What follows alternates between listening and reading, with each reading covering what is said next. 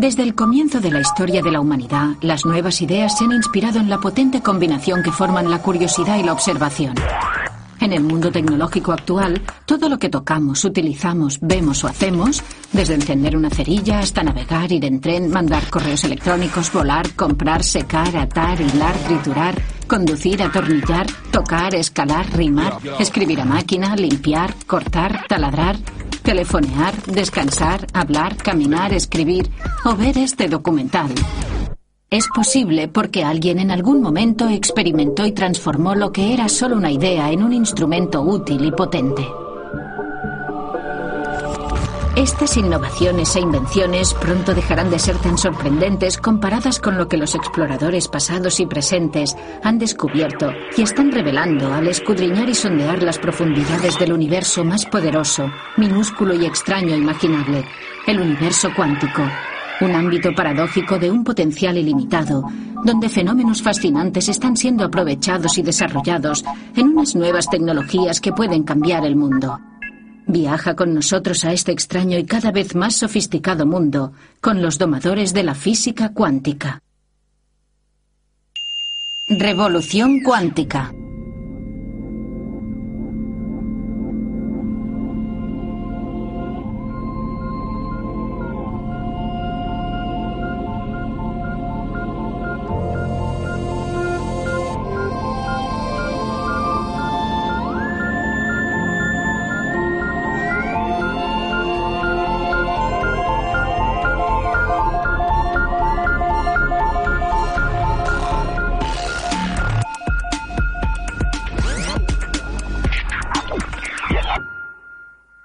Los primeros indicios que tuvo la humanidad del universo cuántico aparecieron en 1900 con Max Planck, un físico brillante que trataba de averiguar por qué los objetos cambiaban de color al calentarse.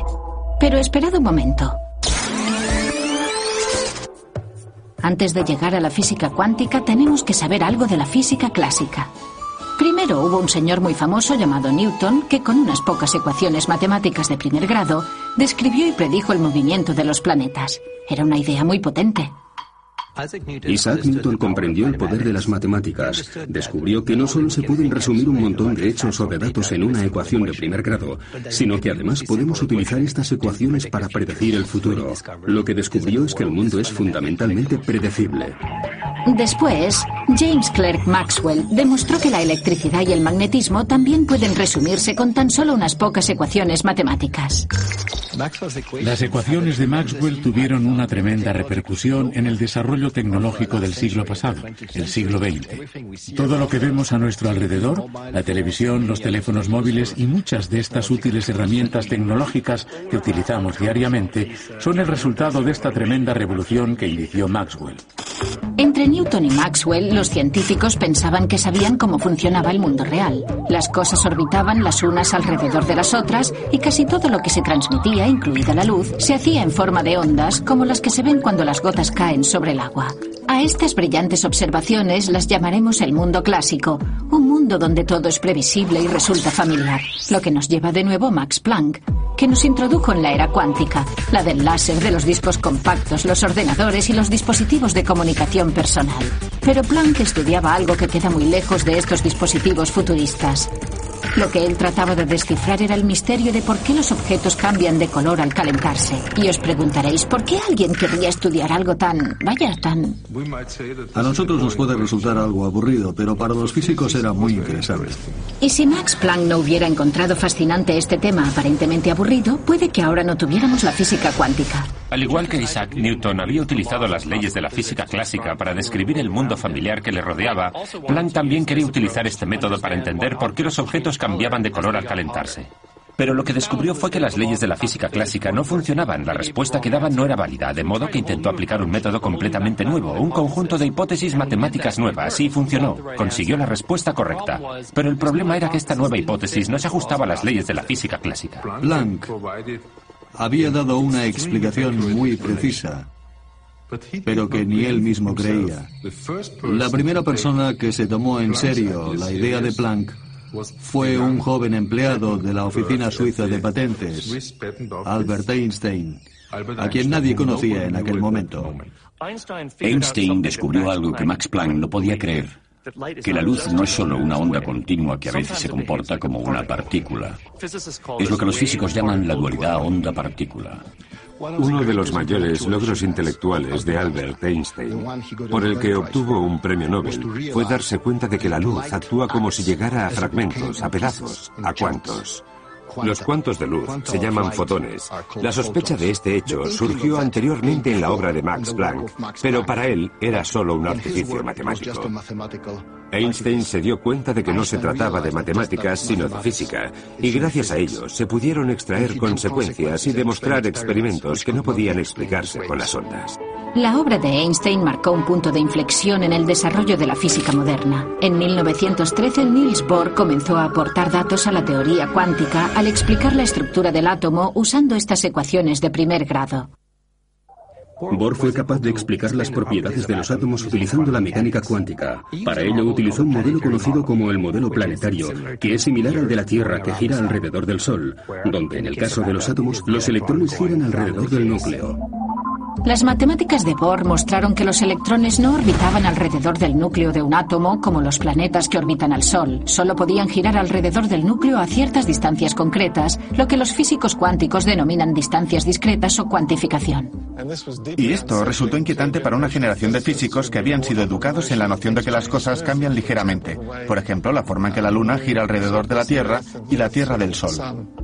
Pero la teoría de Bohr suponía que los electrones se comportaban como partículas. Hasta que no apareció el físico francés Louis de Broglie, no se demostró que las órbitas atómicas pueden explicarse suponiendo que los electrones, que normalmente se consideran partículas, también pueden comportarse como ondas.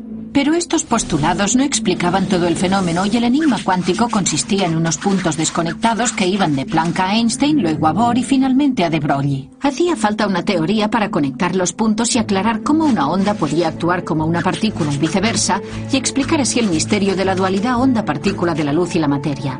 En 1925, Erwin Schrödinger formuló la famosa ecuación que lleva su nombre. La ecuación de Schrödinger sentó las bases de lo que terminó siendo una teoría completa de la mecánica cuántica. Y esta nueva teoría no solo dio a los científicos una receta universal para comprender todos los fenómenos cuánticos anteriores, sino que también les proporcionó una manera sistemática de explorar el mundo atómico para encontrar los efectos cuánticos nuevos e inesperados. En definitiva, la teoría cuántica supuso para los científicos lo que probablemente sea la teoría más exacta y más potente jamás concebida por la humanidad. Si bien el descubrimiento de la teoría cuántica fue enormemente útil como herramienta científica e hizo posible muchas de las tecnologías de hoy en día, en realidad planteó más preguntas que respuestas. Muchas de estas preguntas las ilustra el famoso experimento de la doble rendija, que incluso hoy en día les acelera el pulso a los físicos. El experimento de la doble rendija es en realidad una metáfora para explicar la dualidad onda-partícula. En la física clásica tenemos ondas, como las sonoras o las electromagnéticas, y también tenemos partículas, partículas como las bolas de billar. Pero a partir de la mecánica cuántica, una partícula como un electrón a veces también puede comportarse como una onda.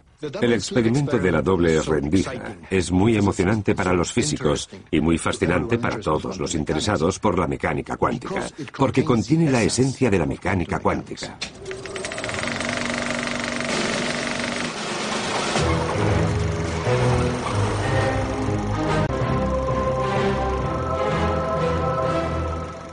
Double slit experiment.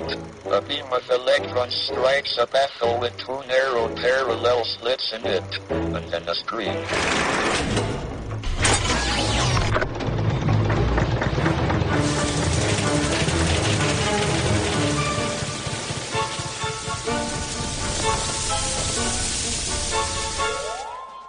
Cuando hacemos este experimento con las luces encendidas no ocurre nada inusual. Los electrones forman el mismo patrón en la pantalla que se esperaría de una bolita de papel mascado, de un chicle o incluso de un tomate. Pero cuando apagamos las luces sucede algo sorprendente.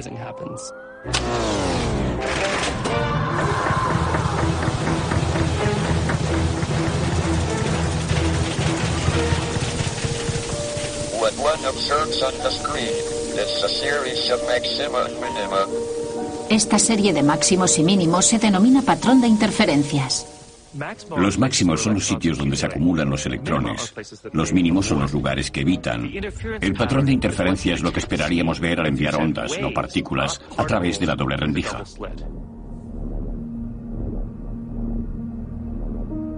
Lo que observamos en el experimento de la doble rendija se explica matemáticamente por la ecuación de las ondas de Schrödinger, que predice el patrón de interferencia observado. Pero la teoría cuántica no nos explica dónde está la partícula cuando pasa por las rendijas. The essential difference between classical and quantum physics is that in classical physics one can predict both the positions and the velocities of particles, whereas in quantum theory one can't predict either.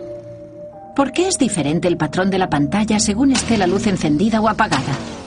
En la física clásica, estamos acostumbrados al universo que funciona independientemente de que nosotros lo entendamos o no. Podemos observarlo, pero nunca cambia. Funciona según sus propias normas. Pero este no es el caso de la mecánica cuántica, donde si observamos algo, cambia su comportamiento. Pero ¿cómo es posible que en el mundo cuántico, solo por medio de la observación, podamos afectar el modo de comportarse de algo?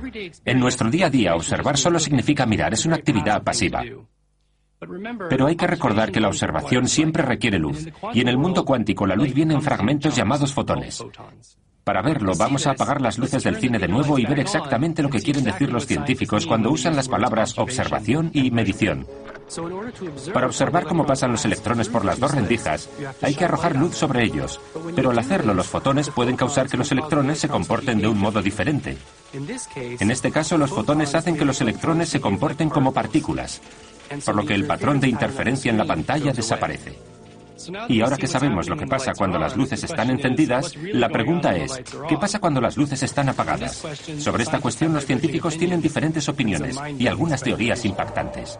Del experimento de la doble rendija se desprende que mientras un objeto cuántico no se mide o no interacciona mucho con su entorno, por lo general no tiene una posición definida. Normalmente se distribuye en muchas posiciones. Es lo que se denomina superposición cuántica.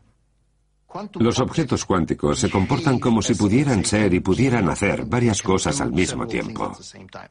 Los electrones pueden pasar por dos ranuras diferentes a la vez. Esto me recuerda a Yogi Berra que dijo, cuando llego a una bifurcación en el camino, la cojo. Estas ideas radicales demostraron hasta qué punto las superposiciones cuánticas pusieron en tela de juicio la noción clásica de la realidad. Pero estas ideas inquietaron a muchos científicos, entre ellos a Erwin y Schrödinger, quien se dio cuenta de que si se aplicaran las superposiciones al mundo cotidiano, darían lugar a predicciones extrañas. Para ilustrar este punto, concibió un experimento Gedanken. Un experimento Gedanken es un experimento mental, es decir, un experimento imaginario que nos permite centrarnos en alguna cuestión conceptual.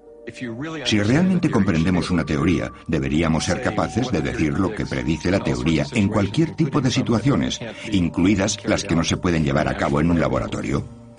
El famoso experimento mental de Schrödinger se conoce como el gato de Schrödinger. El gato de Schrödinger es una especie de parábola sobre la idea de la superposición cuántica. A Schrödinger le perturbaban las implicaciones de la teoría cuántica. Aparentes paradojas de la mecánica cuántica.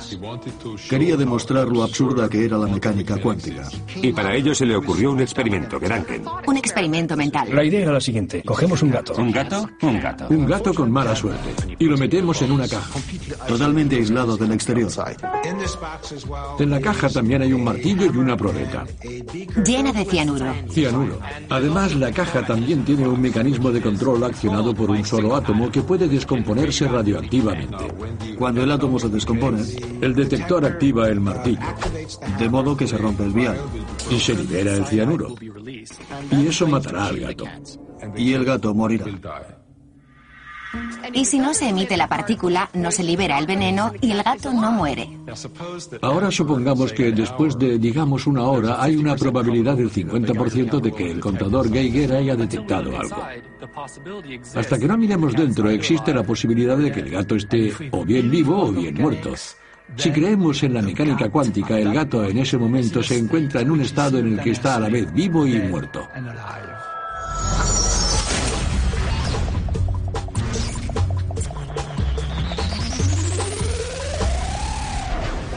Lo que Schrödinger quería demostrar es que es absurdo pensar que el gato esté al mismo tiempo vivo y muerto solo porque sea descrito por una superposición. Y que del mismo modo debemos reconsiderar la idea de los electrones en superposición. Una de las respuestas que podríamos dar es que nos negamos a responder a la pregunta. Podríamos decir que la teoría cuántica es solo un conjunto de reglas para calcular dónde vamos a detectar la luz, y nada más. Es la escuela del cállate y calcula. Los físicos han dado todo tipo de respuestas, no hay un acuerdo general, y probablemente pasará mucho tiempo antes de que lleguen a uno.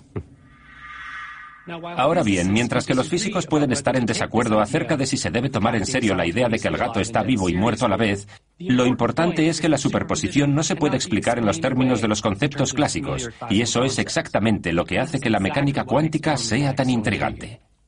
Al igual que a Schrödinger, a Einstein le seguía intrigando esta aparente paradoja. Einstein creía que se podría entender todo si se descubriera una teoría más exhaustiva, más completa. Para demostrarlo, se le ocurrió hacer un nuevo experimento que Duncan con sus colegas Boris Podolsky y Nathan Rosen en Princeton. Gracias a él, probaron que ciertas combinaciones o superposiciones de partículas pueden combinarse de un modo extraño y contradictorio que no puede explicarse con la mecánica clásica. El resultado es lo que se llama la paradoja Einstein-Podolsky-Rosen o EPR. La tesis en sí resultaba difícil de entender para las personas de a pie y quizá incluso para los científicos. ¿Listo? Vale. En una teoría completa, Hay un elemento que corresponde a cada elemento de la realidad. Una condición suficiente para la realidad de una cantidad física. Es la posibilidad de predecirla con certeza sin perturbar el sistema. De modo que, o bien la descripción de la realidad proporcionada por la función de onda de la mecánica cuántica no es completa, O bien estas dos cantidades no pueden tener una realidad simultánea. Por lo tanto, la conclusión a la que llegamos es que la descripción de la realidad proporcionada por una función de onda no es completa.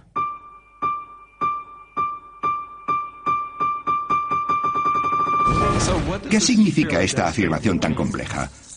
Según la mecánica cuántica, es posible que dos partículas estén tan estrechamente entrelazadas que forman un solo sistema en el que ninguna de las partículas tienen un estado cuántico por sí misma. Lo que Einstein, Podolsky y Rosen hicieron fue coger un par de partículas así y separarlas muy lejos, tal vez a años luz de distancia. Luego, imaginemos que aquí hay un observador midiendo la partícula A, dándole así un estado que no tenía antes. La idea clave es que al realizar la medición, también se está determinando el estado de la partícula B, un estado que, según la mecánica cuántica estándar, no existía previamente. Para Einstein esto era imposible. ¿Cómo era posible que medir una cosa aquí afectara instantáneamente a algo que está a años luz de distancia? De modo que él y sus colaboradores concluyeron que el estado de la partícula B debía existir con anterioridad y que por lo tanto la mecánica cuántica estaba incompleta. La idea de medir una cosa aquí y que cambie algo que está muy lejos es lo que Einstein llamaría una espeluznante acción a distancia. Einstein creía que el mundo debía ser reconocible a la larga, que ahí fuera tenía que haber una realidad, y eso desafiaba la mecánica cuántica. Así no funcionaba. A Einstein no le gustaba esa idea que provocó su famoso comentario, Dios no juega los dados con el universo. Muchos de los físicos cuánticos iniciales, Einstein incluido, esperaban que una teoría más exhaustiva estuviera libre de las aparentes contradicciones de la mecánica cuántica. Algunos científicos incluso tenían la esperanza de que los elementos cuánticos extraños desaparecieran. Después de que Einstein introdujera en 1935 el concepto de lo que llamó espeluznante acción a distancia, fue el físico austríaco Erwin Schrödinger quien denominó este fenómeno en alemán Beschränkung, entrelazamiento en español. La cuestión es que Beschränkung es la mejor manera de llamarlo. Beschränkung es algo como esto, una conexión muy fuerte y bien definida, mientras que entrelazamiento suena a lazos, a algo no muy bien definido. Imaginémonos dos partículas entrelazadas como si fueran un par de bailarinas. Si las bailarinas no pueden verse o hablarse mientras bailan, es posible, aunque difícil, que vayan totalmente sincronizadas. Pueden hacerlo solo si han ensayado antes y saben cuáles son los movimientos que hay que hacer en cada momento. Einstein esperaba que las propiedades de las partículas entrelazadas se pudiesen describir de la misma manera, que la forma correlativa en la que reaccionaban los dos fotones ante cualquier medida posible se pudiera explicar al considerar que los resultados de la medición estaban predeterminados. Pero se equivocaba. Ahora sabemos que el entrelazamiento es una conexión entre partículas mucho más fuerte de lo que se puede alcanzar en la física clásica. Estas curiosidades cuánticas, de las cuales el entrelazamiento era la más extraña, desconcertaron a los investigadores durante más de un cuarto de siglo. En 1964, el físico irlandés John Bell diseñó un experimento para probar lo que Einstein pensaba que era imposible. La publicación de Einstein-Podolsky-Rosen de 1935 fue ignorada durante los primeros 30 años de su existencia. Entonces llegó John Bell y demostró que el entrelazamiento no se podía explicar con una teoría básica y sencilla. Esto dio lugar a experimentos fundamentales en los que se intentaba averiguar si la naturaleza estaba realmente loca, si realmente era tan extraña. La publicación de la teoría de John Bell sobre el entrelazamiento coincidió con el desarrollo del láser que posibilitó estos experimentos. Cuando leí el artículo de John Bell, descubrí lo que era el entrelazamiento y me pareció absolutamente fascinante. Para mí fue toda una revelación, algo así como amor a primera vista. El artículo explicaba que el gran debate entre Einstein y Bohr sobre la base de la mecánica cuántica se podría resolver por medio de un experimento. Yo era el experimentador y quería participar en la solución de ese debate. El experimento se basa en producir pares de fotones que volarán en dirección opuesta y luego, cuando estén a 12 metros de distancia el uno del otro, medirlos exactamente en el mismo instante. Y la idea es que las dos mediciones separadas por 12 metros deben ser independientes del concepto de relatividad. Con eso quiero decir que lo que mido por un lado no debería poder influir en el resultado de la medición en el otro lado. Ese es el punto esencial. La relatividad espacial nos dice que nada puede viajar más rápido que la luz, lo que significa que lo que hago aquí no tiene tiempo para llegar hacia el otro extremo del experimento. Y para eso era necesario que yo pudiera cambiar la orientación de los polarizadores en pocos nanosegundos. Conseguir hacerlo era crucial para el experimento. Y lo que hice fue medir la polarización de cada fotón. Los fotones se pueden polarizar vertical, horizontalmente o en diagonal a 45 grados. Pero la pareja de fotones entrelazados con resonancia paramagnética electrónica están polarizados al mismo tiempo vertical y horizontalmente.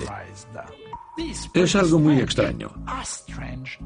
Tan extraño como el gato de Schrödinger, que está vivo y muerto. Y ahora la pregunta es, ¿cuál es el resultado de las mediciones? El resultado que obtuve fue lo que predecía la mecánica cuántica, que es que cualquiera que sea la dirección de la medición de un lado, si optamos por medir en la misma dirección en el otro lado, descubrimos que los dos fotones se alinean en la misma dirección. Esto significa que los resultados de las mediciones están estrechamente correlacionados, más que cualquier correlación concebible en la física clásica.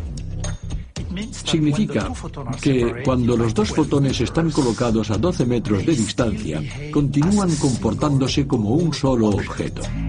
Einstein pensaba que eso no era posible porque significaría que hay una especie de espeluznante acción a distancia entre los dos objetos.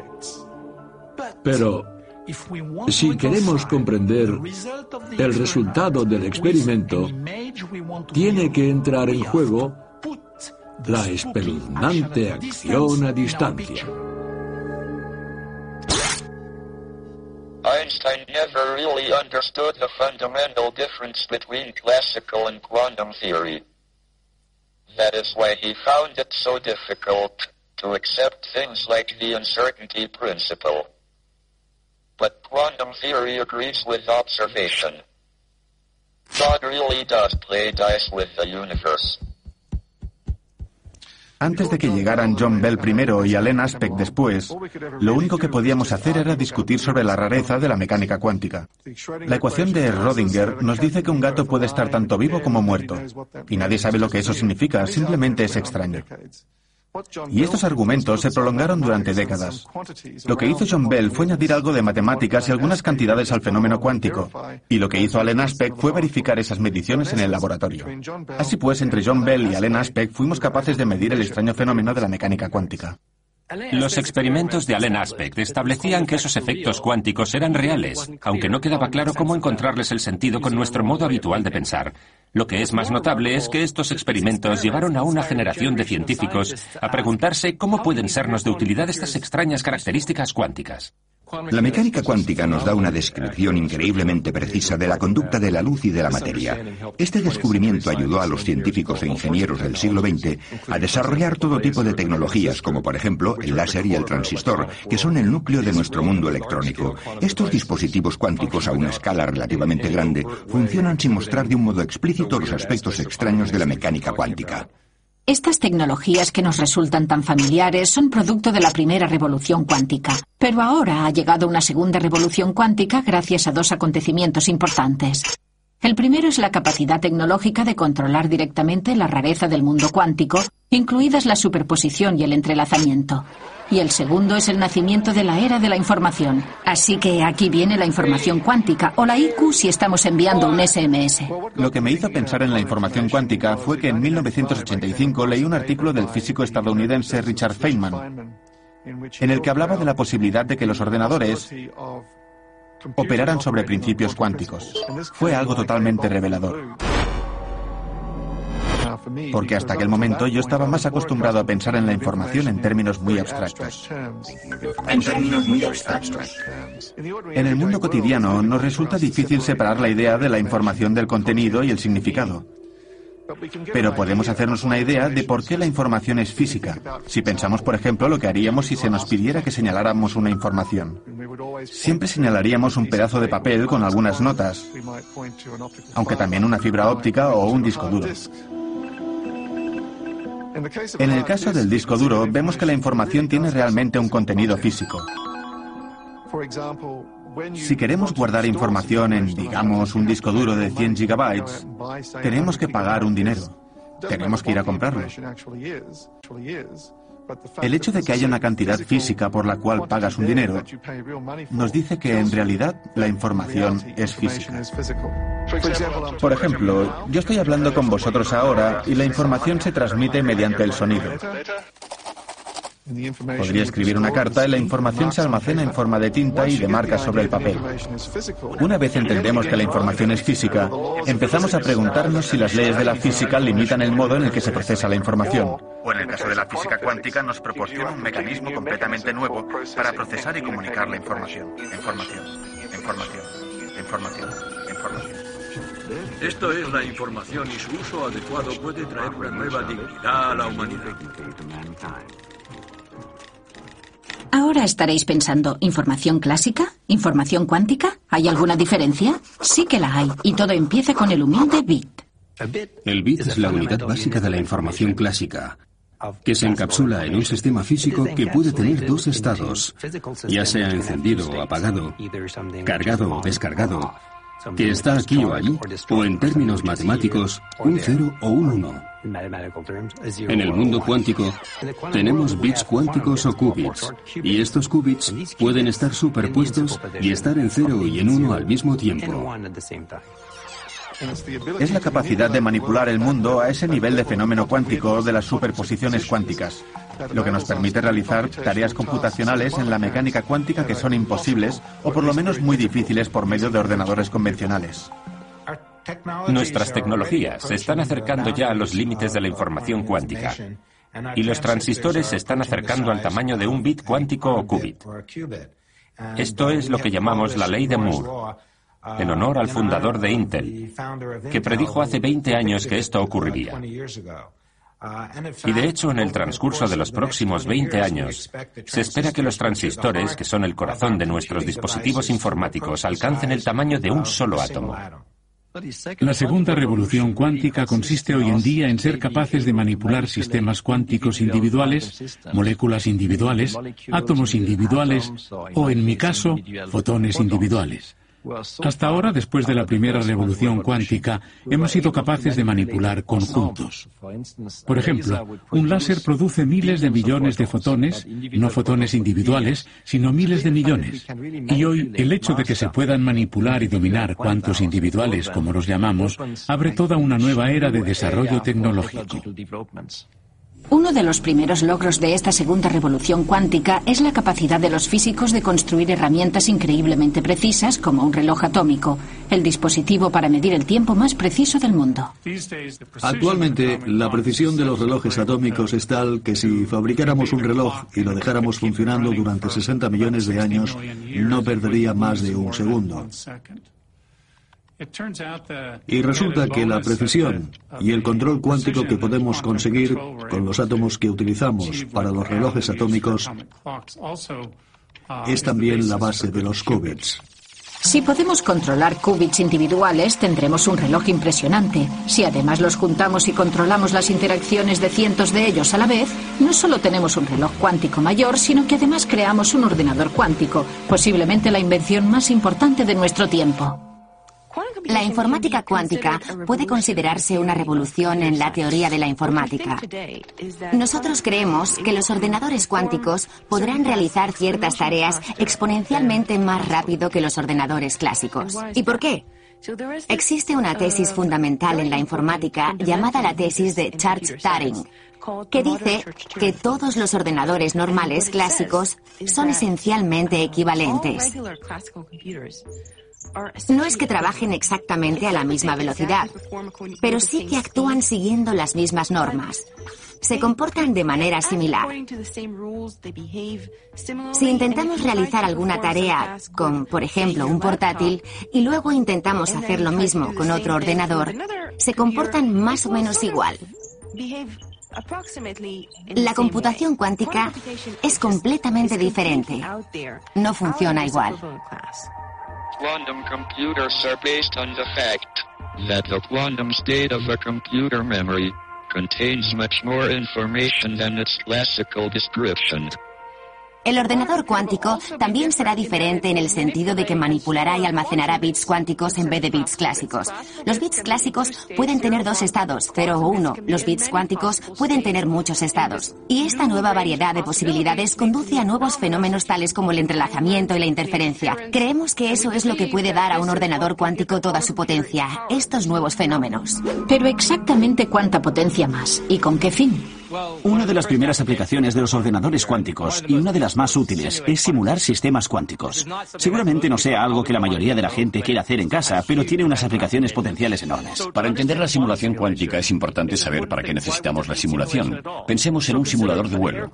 ¿Para qué tenemos un simulador de vuelo? El simulador de vuelo es una caja que tiene un volante, una palanca, un cuadro de instrumentos, etc., y que se mueve hacia adelante y hacia atrás, arriba y abajo. Con él podemos simular el aterrizaje de un 747. ¿Y para qué lo queremos? Pues porque no queremos que nadie coja un 747 de verdad y lo aterrice hasta que no haya aprendido a manejarlo. ¿Me explico?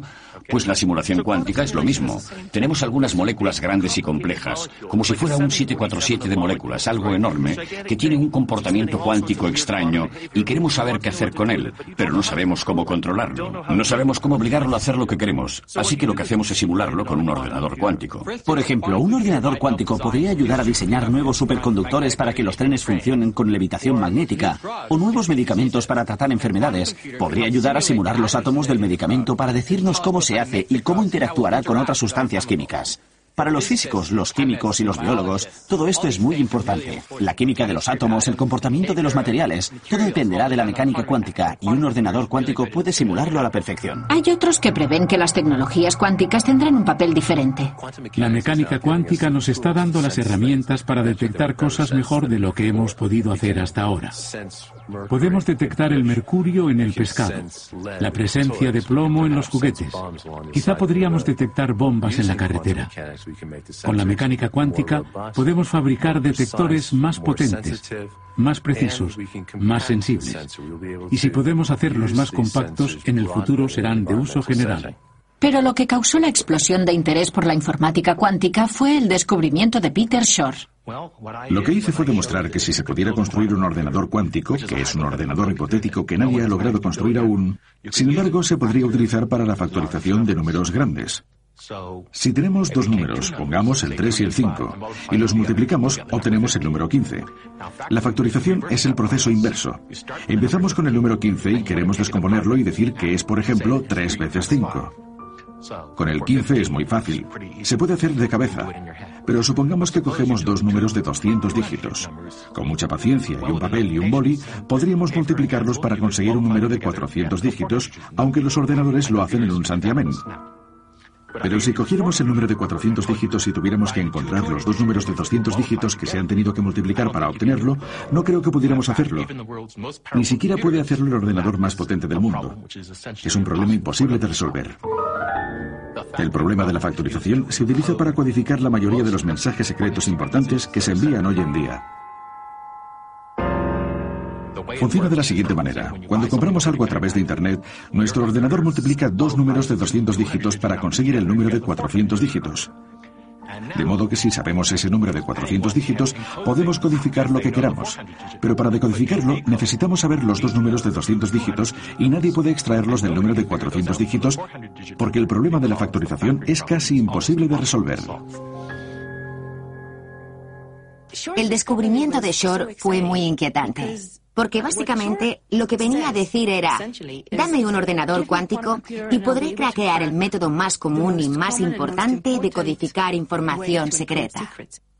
Los gobiernos se toman la creación de un ordenador cuántico muy en serio. Es una amenaza. Puede descifrar muchos de los códigos de cifrado que se utilizan hoy en día, incluidos los utilizados en los satélites, en los bancos y en las tarjetas de crédito para proteger las comunicaciones. Pero así como los físicos teóricos vieron que un ordenador cuántico podría descifrar mensajes secretos, también se dieron cuenta de que los efectos cuánticos podrían utilizarse para crear los códigos más secretos del mundo, los códigos cuánticos, y proporcionar así un modo extremadamente secreto de mantener la información privada. En la criptografía clásica, por lo general se parte del supuesto de que el sistema es seguro porque el espía, el supuesto espía, no puede resolver un problema computacional difícil. La criptografía cuántica funciona sobre un principio diferente. Es imposible descifrar un código criptográfico cuántico si no se violan las leyes de la física. Con la criptografía cuántica es imposible espiar durante la transmisión sin ser detectado. Es lo que podríamos llamar el efecto del observador ruidoso. Es como cuando estás en una fiesta y escuchas la conversación de la pareja de al lado. Ellos saben, sin mirar siquiera, que los estás escuchando. La criptografía cuántica ya se está utilizando a un alto nivel para asegurar los resultados de las elecciones de Suiza. En este laboratorio hemos desarrollado la tecnología básica de la criptografía cuántica. Lo que asegura la criptografía cuántica es el enlace de fibra óptica que conecta el lugar en que se encuentran las papeletas con el lugar donde se encuentran los ordenadores del Estado. Y esa ha sido la primera aplicación pública y material de la información cuántica. La criptografía cuántica es solo una de las muchas potentes herramientas cuánticas que se están desarrollando e instalando en este momento. Pero la aplicación más fantástica y asombrosa es un fenómeno llamado la teletransportación cuántica. La teletransportación cuántica no tendrá nada que ver con lo que vemos en la ciencia ficción, porque de hecho no se transmite materia de un punto a otro. Lo que se transmite es la información cuántica. La teletransportación cuántica se hace posible gracias al entrelazamiento. Se utiliza el entrelazamiento de dos fotones para transmitir la información de uno hacia el otro. En 2004 hicimos un experimento de teletransportación cuántica a través del río Danubio. Colocamos un cable de fibra de vidrio que iba de una orilla a otra, separadas por una distancia de 600 metros. La fibra cruzaba el río a través de una alcantarilla, por lo que lo llamamos el experimento del tercer hombre, en referencia a la película El tercer hombre que se rodó en las alcantarillas de Viena, interpretado por Orson Welles. Esta es la única película donde la música la interpreta una cítara. Creamos estos fotones entrelazados arrojando un láser muy potente en un cristal especial. que hace que un fotón de alta energía pueda descomponerse en dos fotones de baja energía que luego se entrelazan. Enviamos uno de los fotones hacia el otro lado del río y el otro lo mantenemos en el sitio. Este fotón se encuentra con el tercero, el que será teletransportado. Al entrelazar estos dos, las propiedades cuánticas del tercero se transfieren a la partícula del otro lado del río y termina la teletransportación.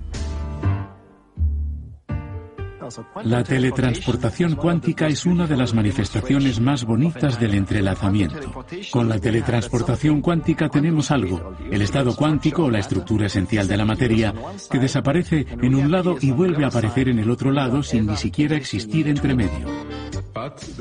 Pero el experimento de 2004 es Schnee von gestern, que quiere decir nieve de ayer algo pasado.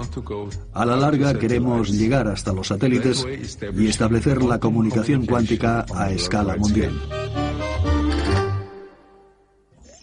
Ahora conocemos el poder de la información cuántica, pero ¿qué se necesita para aprovechar al máximo el potencial de esta tecnología? ¿Qué hace falta para construir un ordenador cuántico? The principles of quantum computing are well understood. It is only their implementation in practice that is difficult. En principio, la construcción de un ordenador cuántico no supone ningún problema, eso está claro. Sabemos cómo juntar las cadenas de las operaciones cuánticas sobre el papel y la forma en que acabarán proporcionándonos un ordenador cuántico. El problema está en trasladarlo al hardware real.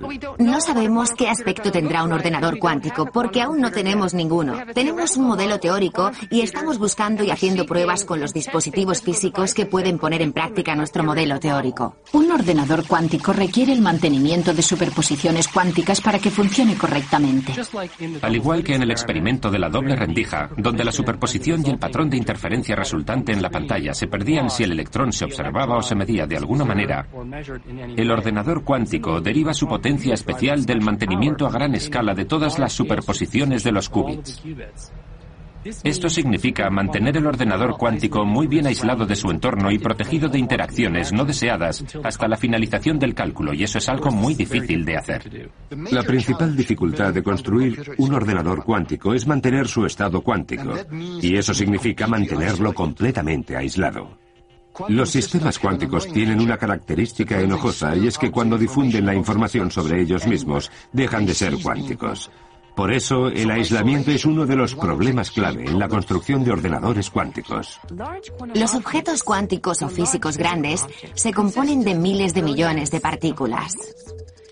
Cada una de estas partículas es una partícula cuántica, pero cuando se juntan un gran número de partículas, cada una de estas partículas interactúa con el entorno. En los sistemas cuánticos, el entorno se refiere a todas las cosas que rodean el sistema de partículas cuánticas, como el polvo o los campos magnéticos, la radiación, cualquier cosa que pueda provocar un comportamiento no deseado en el sistema que se está tratando de controlar.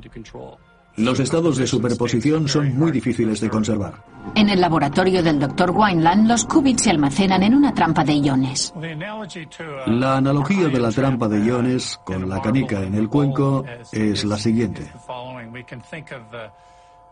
Imaginemos que la canica es el átomo y el cuenco es la trampa, la forma de sujetar los átomos. Y una cosa que podemos hacer es poner la canica en una órbita circular alrededor del centro del cuenco. Y eso es lo que podemos hacer también con los átomos. En el caso de la canica y el cuenco, la canica estará unas veces a la izquierda y otras a la derecha. Pero lo extraño de los sistemas cuánticos, que nos permite hacer qubits, es que podemos poner el átomo en un estado de superposición en el cuenco, en la trampa, de modo que no esté unas veces a la izquierda y otras a la derecha, sino que esté al mismo tiempo a la izquierda y a la derecha. La analogía con el gato de Schrödinger es que podemos crear situaciones en las que tenemos una superposición de todos los átomos apuntando en una dirección y en la dirección contraria al mismo tiempo. ¿Y qué aspecto tendría un ordenador cuántico?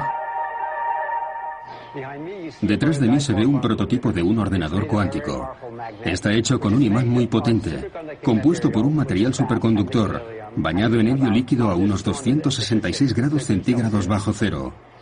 Los qubits están compuestos de, de pequeños imanes en el interior del núcleo de los átomos. Al final de la computación, utilizamos el campo magnético de estos qubits para poder leer la respuesta. Este ordenador cuántico en concreto tiene una docena de bits cuánticos o el equivalente a mil bits clásicos, que es lo que tenían los ordenadores de la década de los 50. Si somos capaces de construir un ordenador cuántico con unos 60 o 70 bits cuánticos, tendremos una máquina más potente que todos los ordenadores normales que hay en el mundo juntos. Hoy en día, los científicos están sobrepasando los límites de la teoría y la experimentación de la pizarra al laboratorio, aprovechando el potencial del misterioso mundo cuántico de la naturaleza, sentando las bases de nueva era de descubrimientos e innovación. Creo que los efectos de lo que estamos hablando pueden tener una enorme repercusión en la tecnología del futuro y en nuestro estilo de vida. Pero no me oirán decir exactamente lo que va a pasar. Sin embargo, creo que lo más importante de cara al futuro es que ahora que estamos aprendiendo a hablar con los átomos en su propio idioma, en el lenguaje de la información cuántica, podemos hablar con ellos y tratar con ellos como nunca antes habíamos podido. Es dificilísimo predecir la repercusión de una nueva tecnología. Pensemos, por ejemplo, en el láser, que se inventó a mediados del siglo XX.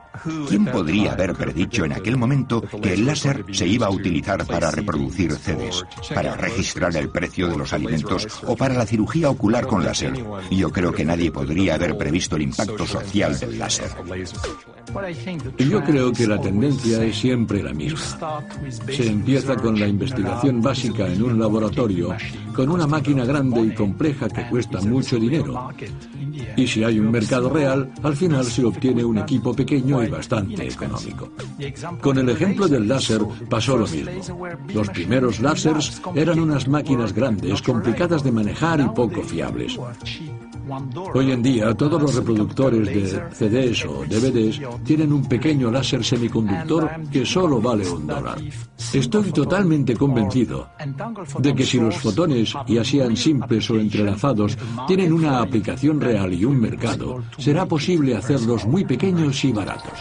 En los años 50, los primeros ordenadores clásicos se hacían con finalidades muy concretas y aburridas, visto desde la perspectiva actual. El presidente de IBM llegó a decir en algún momento, no creo que se vayan a vender más de un puñado de computadoras en todo el mundo. Nadie pudo prever que ahora podríamos estar esperando al autobús y hablando con un amigo al otro lado del mundo, buscando dónde poder comprar una pizza, viendo una película. Nos ha cambiado la vida. Sé que la informática cuántica es potente, nos abre todo un mundo nuevo para observar el universo y buscar información, y no tengo ni idea de cómo cambiará eso el mundo dentro de 20 o 30 años. Una oportunidad maravillosa de transformar la manera de funcionar la sociedad es utilizar líneas de transmisión superconductoras como eje para la transmisión de energía. Si podemos utilizar este efecto mecánico cuántico, que se puede utilizar, está comprobado, si podemos utilizarlo a gran escala para transmitir energía a través del continente, podríamos tener fuentes de energía renovable más eficaces, fáciles de diseñar y transmitir la energía allí donde se necesite. Espero que esto suceda pronto. De hecho, podría ocurrir muy pronto. Es verdad que la mecánica cuántica es muy extraña, pero también lo era la capacidad de volar de los humanos antes de que descubriéramos cómo construir aviones y cohetes para contrarrestar los efectos de la gravedad. Ahora estamos despegando hacia el futuro de la cuántica. Si entendemos cómo se comportan los átomos y las partículas elementales al nivel más íntimo y hablamos su mismo idioma, podremos domar esos cuantos salvajes. Podremos colaborar con ellos para construir nuevas formas de procesar la información, nuevas formas de informática y de comunicación que transformarán nuestras vidas de una manera radical. Esta manera de ver el mundo, de comprenderlo a la escala de la información cuántica, tiene el potencial de transformar cualquier tecnología que poseamos. Y transformándola y aprendiendo a hablar con esos átomos y partículas elementales, encontraremos nuestro sitio en el mundo cuántico.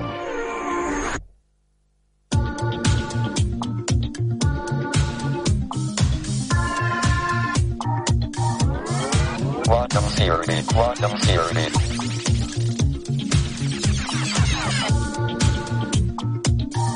The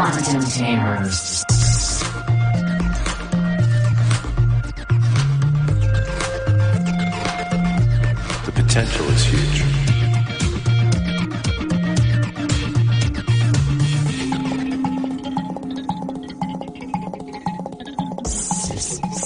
System tamer, nation, system tamer, nation, self.